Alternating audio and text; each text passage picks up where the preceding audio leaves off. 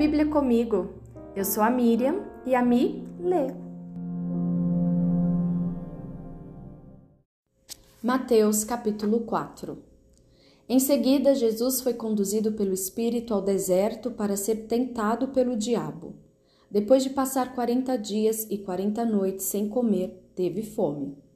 O tentador veio e lhe disse: Se você é o filho de Deus, ordene que estas pedras se transformem em pães.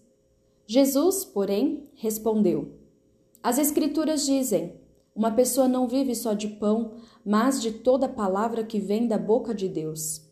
Então o diabo levou a cidade santa até o ponto mais alto do templo e disse: Se você é o filho de Deus, salte daqui, pois as Escrituras dizem: Ele ordenará seus anjos que o protejam.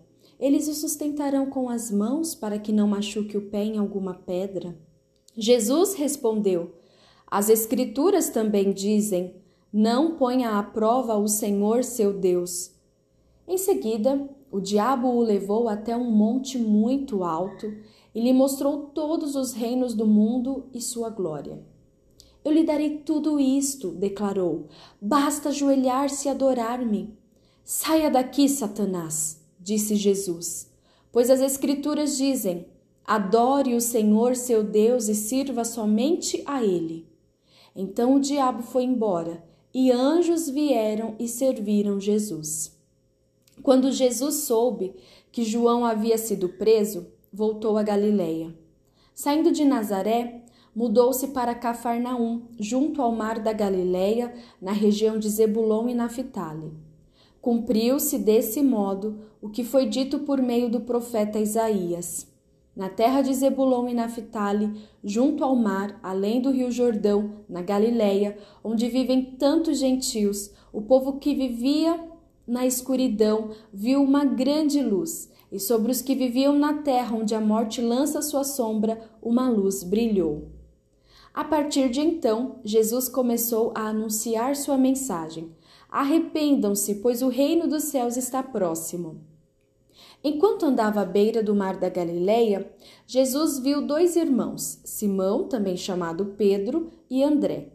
Jogavam redes ao mar, pois viviam da pesca. Jesus lhes disse: Sigam-me, e eu farei de vocês pescadores de gente. No mesmo instante deixaram suas redes e o seguiram. Pouco adiante, Jesus viu outros dois irmãos, Tiago e João, consertando redes num barco com o pai, Zebedeu. Jesus os chamou e eles também o seguiram de imediato, deixando para trás o barco e o pai. Jesus viajou por toda a região da Galileia, ensinando nas sinagogas, anunciando as boas novas do reino e curando as pessoas de todo tipo de doenças. As notícias a seu respeito se espalharam até a Síria, e logo o povo começou a lhe trazer todos que estavam enfermos. Qualquer que fosse a enfermidade ou dor, quer estivessem possuídos por demônios, quer sofressem de convulsões, quer fossem paralíticos, Jesus os curava. Grandes multidões o seguiam, gente da Galiléia, das dez cidades, de Jerusalém, de toda a Judéia e da região a leste do Rio Jordão. Mateus capítulo 5 Certo dia, quando Jesus viu que as multidões se juntavam, subiu à encosta do monte e ali sentou-se. Seus discípulos se reuniram ao redor e ele começou a ensiná-los. Felizes os pobres de espírito, pois o reino dos céus lhes pertence. Felizes os que choram, pois serão consolados. Felizes os humildes, pois herdarão a terra. Felizes os que têm fome e sede de justiça, pois serão saciados. Felizes os misericordiosos, pois serão tratados com misericórdia. Felizes os que têm coração puro, pois verão a Deus. Felizes os que promovem a paz, pois serão chamados filhos de Deus. Felizes os perseguidos por causa da justiça, pois o reino dos céus lhes pertence. Felizes são vocês quando, por minha causa, sofrerem zombaria e perseguição, e quando outros, mentindo, disserem todo tipo de maldade a seu respeito. Alegrem-se e exultem, porque uma grande recompensa os espera no céu. E lembrem-se de que os antigos profetas foram perseguidos da mesma forma. Vocês são o sal da terra. Mas, se o sal perder o sabor, para que servirá? É possível torná-lo salgado outra vez? Será jogado fora e pisado pelos que passam, pois já não serve para nada.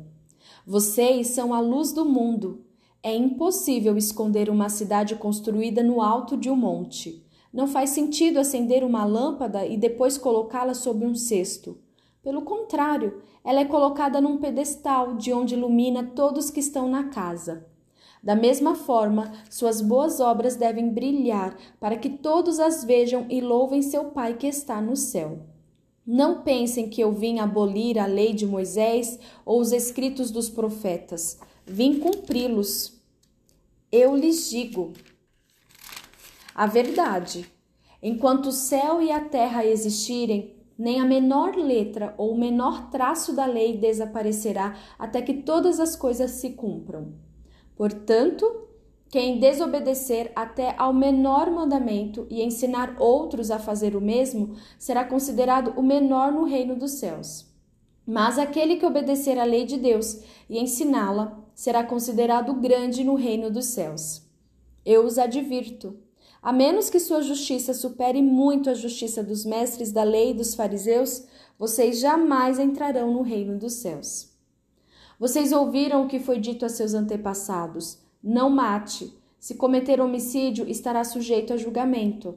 Eu, porém, lhes digo que basta irar-se contra alguém para estar sujeito a julgamento. Quem xingar alguém de estúpido corre o risco de ser levado ao tribunal. Quem chamar alguém de louco corre o risco de ir para o inferno de fogo. Portanto, se você estiver apresentando uma oferta no altar do templo e se lembrar de que alguém tem algo contra você, deixe sua oferta ali no altar. Vá, reconcilie-se com a pessoa e então volte e apresente sua oferta.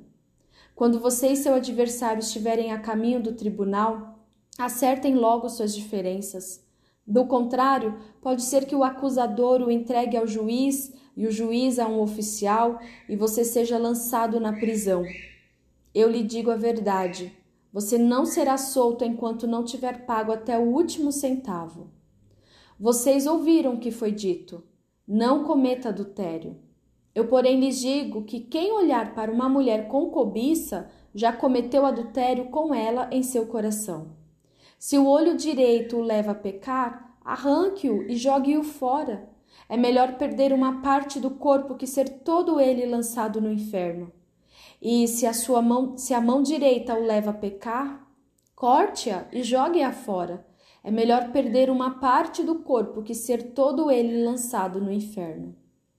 Também foi dito: quem se divorciar da esposa deverá conceder-lhe um certificado de divórcio. Eu, porém, lhes digo que quem se divorcia da esposa, exceto por imoralidade, a faz cometer adultério. E quem se casa com uma mulher divorciada também comete adultério. Vocês também ouviram o que foi dito a seus antepassados. Não quebre seus juramentos, cumpra os juramentos que fizer ao Senhor. Eu, porém, lhes digo que não façam juramento algum. Não digam, juro pelo céu, pois o céu é o trono de Deus também não digam, juro pela terra, pois a terra é onde ele descansa aos pés. E não diga, juro por Jerusalém, pois Jerusalém é a cidade do grande rei. Nem sequer digam, juro pela minha cabeça, pois vocês não podem tornar branco ou preto um fio de cabelo sequer. Quando disserem sim, seja de fato sim. Quando disserem não, seja de fato não. Qualquer coisa além disso vem do maligno.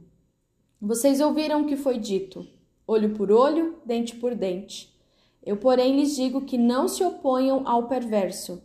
Se alguém lhe der um tapa na face direita, ofereça também a outra. Se você for processado no tribunal e lhe tomarem a roupa do corpo, deixe que levem também a capa. Se alguém o forçar a caminhar uma milha com ele, caminhe duas. Dê a quem pedir e não volte as costas a quem quiser tomar emprestado de você.